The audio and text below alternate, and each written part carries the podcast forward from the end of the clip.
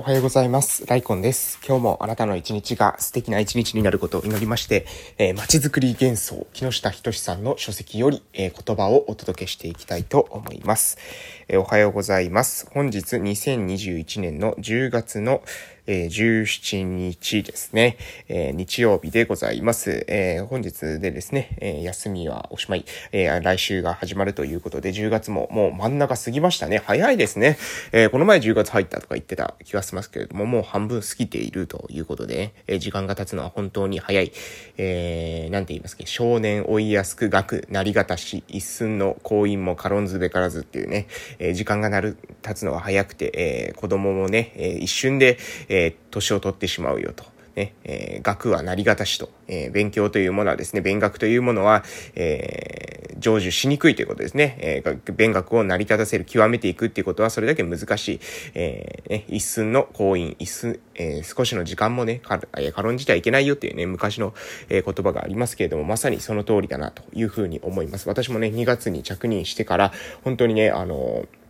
自分の中では走り続けているつもりですし、このラジオも毎日更新も継続してますし、YouTube のね、毎日更新ももちろん継続してます。で、その上で地域おこしっていう活動、一応してるんですけれども、うん、一応って言ったらあれかな、あの、してるんですけれども、うん、まだまだね、あの、やらなければいけないことたくさんあるなと思ってます。日々活動しているんですけれども、まだね、いつも、まだこれ足りないな、これ足りないなと思いながら、え足りないなりに優先順位を立てながらね、え自分の体力もね、崩さないように、そこもしっかりとケアしながら、え日々行動しているというわけなので、えー、ぜひですね、えー、カロンズべからずですね、どちらかというと、えー、ここか、ここがポイントかなと思います。全く休憩しないっていうわけでもないんですよ。全く休憩しないでね、えー、倒れてしまうと、えー、今までですね、えー、なんだろう、あの、他の人より頑張った分が一気にそこで、え、止まってしまうっていう、え、ことになってしまうので、体調管理もしながら、えー、自分が可能な、持続可能なね、努力っていうのを、えー、積み上げていくっていうことがいいのかなと思います。うん。あの、本当にね、去年はそうですね、去年はこの段、この時期とかは多分ノートとかもしてたし、TikTok もしてたし、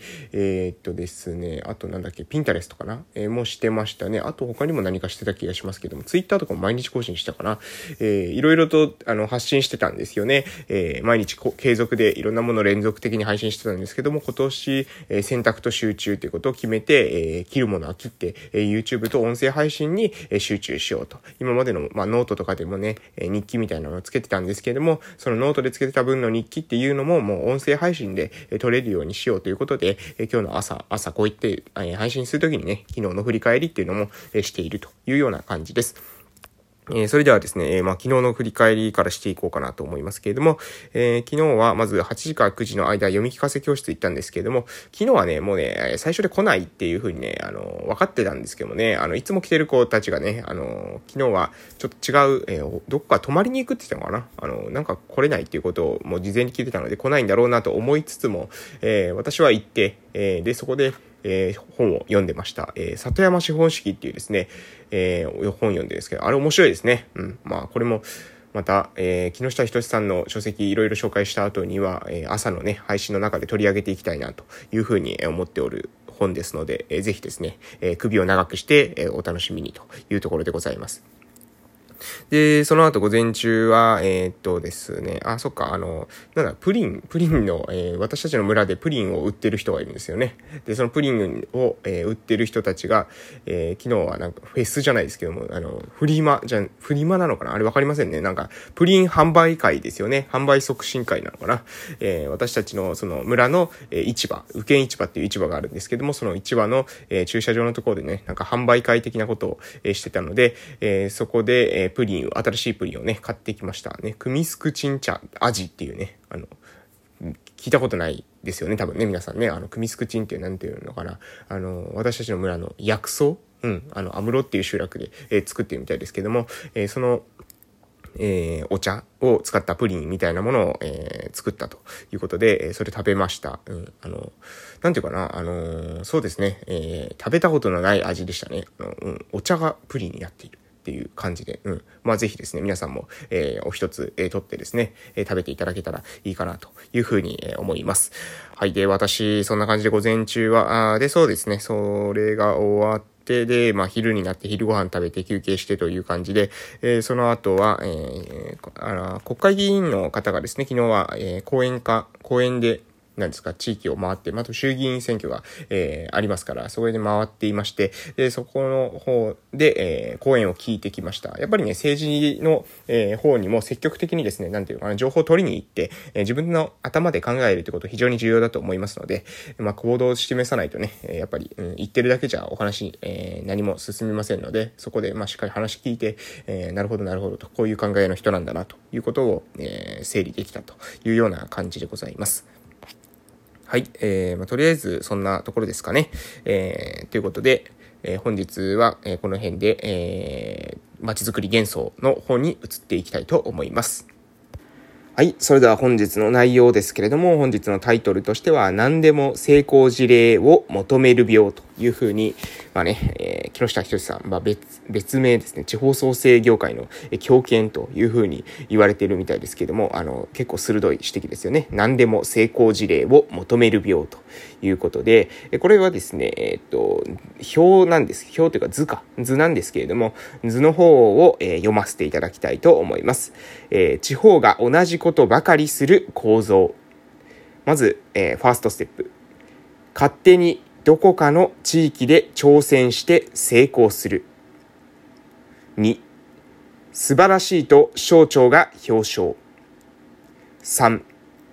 全国の人が視察見学、講演会に実行者を呼ぶ。4、どこぞの省庁が予算を要求。5、支援制度ができ、成功事例を模倣。6、支援制度は全国一律。7、自治体が一斉に予算目当てで申請、競争激化で総倒れ。はい。ってこれでまた1に戻るということですね。勝手にどこかの地域で挑戦して成功するに戻っていくということです。え、もう一度、え、パーッと話していきますけれども、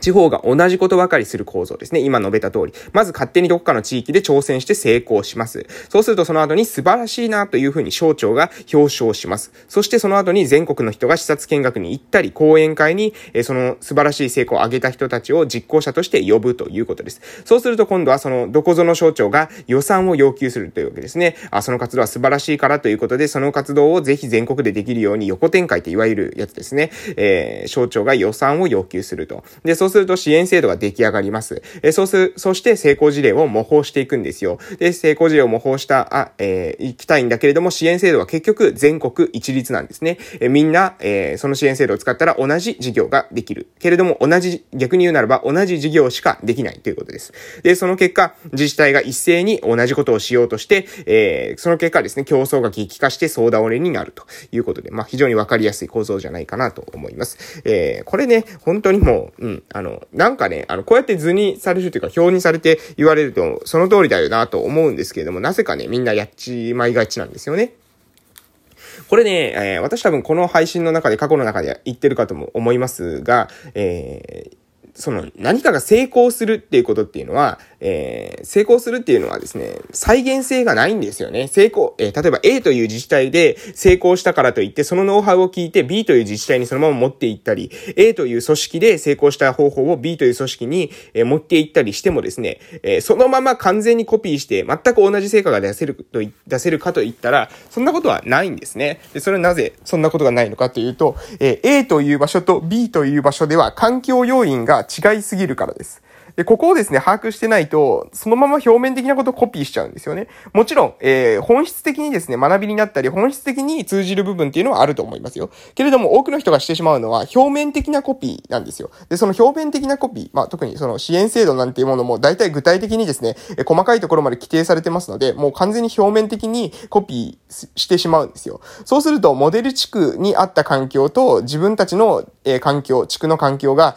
ずれている場合、なかなかですね、ねそれに関しては、うーん、そうですね、難しい、えー、なん、なんていうかな、そのまま同じことをしたからといってうまくいくっていうことはないっていうことですね。うん。これどういう風に伝えたらいいんでしょうね？例えば、うーん、そうですね。あの、足が速い。A さんは足が速いという特性を持っている。A さんは足が速いという特性を持っている。で、B さんは、えー、絵を上手に描けるという特性を持っているとするじゃないですか。で、その上でですよ、A さんの成功方法。A さんはどういった成功を成し遂げたのか。ね。えー陸上でですね、陸上で世界一位になったというふうに、えー、あ、なるほど、陸上で、えー、そういうふうに A さんすごい努力してたと。朝こういうふうに走り込んで、えー、努力して、その結果ですね、陸上の世界で、えー、大活躍、えー、成功を収めることができたっていう時に、その成功事例のですね、ノウハウとかをですね、持ってきて B さんに持ってきたとしても、A さん、そもそもですよ、その、走る才能があった A さんがさらに磨きをかけて成果を上げたっていう、そこは揺るぎないわけですよね。B さん、もともと得意なこと、A を書くことなのにもかかわらず、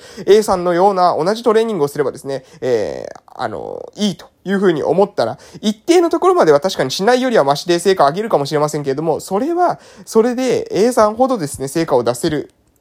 かというと、そんなことは決してないということはね、わかるんじゃないかなと思います。えー、環境要因、個別要因、誰が引くことに当たるかっていう人事もですね、極めて大きな影響を及ぼしてきます。だ、どういった熱意のレベルで、どういった手順で、えー、頑張っていくのか、うん、トライしていくのかここが重要なのにもかかわらず、なぜかお金を組んでですね、表面的にコピーすると、それが同じことができるような気がしてしまう。成功事例を、えー、自分たちの場所に完全にですね、移植ができるような気がしてしまう。それはね、やはりね、えー、おかしいですよ。そんなことはないわけですね。えー、逆にそんなことあってはならないわけですよ。お金だけでね、完全にノウハウとかがコピーできるんだったら、もうそれこそですね、伝統とか文化とか、そういった匠のもの、お金には変えられないものっていうものが本当にない世の中ってことですよね。ある意味、お金をつけてもですね、コピーできないってことは、えお金にはですね、変えられないものがあるという証明にもなると思うんですね。時間をかけて信頼を作っていくとか、文化を作っていくとか、そういったことは、え非常に重要なわけです。で、それは一朝一夕にですね、成功事例をコピーするだけでは難しいんですよ、というようなお話でした。